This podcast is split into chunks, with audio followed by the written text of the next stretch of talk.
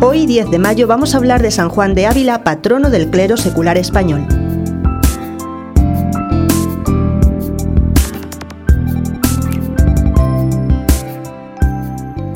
San Juan de Ávila nace en Almodóvar del Campo, Ciudad Real, hacia 1499.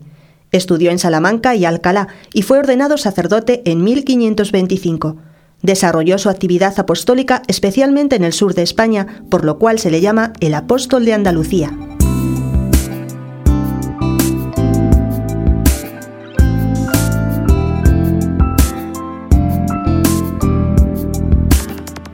Las gentes acudían en gran número a escuchar sus sermones. Sus predicaciones, preparados con intensa oración, producían numerosas conversiones, entre ellas la del que sería después San Juan de Dios. A sus discípulos les decía, las almas se ganan con las rodillas. Edificaba a todos con la celebración de la misa. Trátelo bien, que es hijo de buen padre, se acercó a decir un día a un sacerdote presuroso.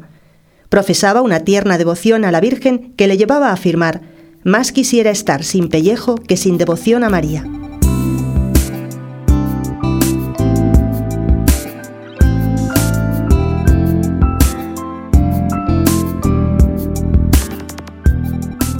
Después vino el desbordamiento en sus excelsos escritos, tales como Audifilia, Epistolario, Tratados del amor de Dios y del sacerdocio, Pláticas espirituales, Tratados de reforma para el Concilio de Trento, que entregó al arzobispo de Granada don Pedro Guerrero, y sus sermones sobre la Eucaristía, el Espíritu Santo o la Virgen María. Algunos de sus escritos fueron mal interpretados, por lo que estuvo un año preso de la Inquisición no solo en vida, sino también después de su muerte, con sus escritos llenos de unción evangélica, ha influido poderosamente en la historia de la espiritualidad española y universal.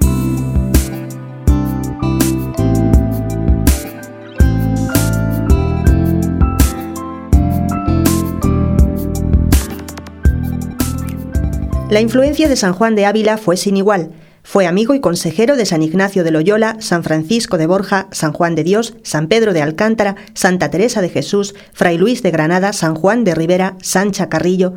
Fue llamado campeón de la verdadera reforma, sol en su ejemplo, luz en sus palabras, fuego en sus escritos, apóstol de Andalucía, director espiritual del siglo de oro, patrono del clero secular español.